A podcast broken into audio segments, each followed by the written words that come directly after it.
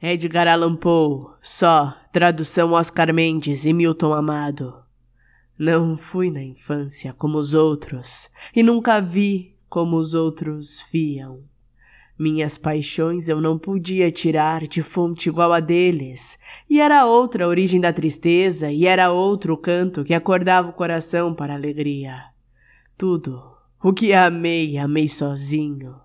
Assim, na minha infância, na alba da tormentosa vida, ergueu-se no bem e no mal de cada abismo a encadear-me o meu mistério. Veio dos rios, veio da fonte, da rubra escarpa da montanha, do sol que tudo me envolvia.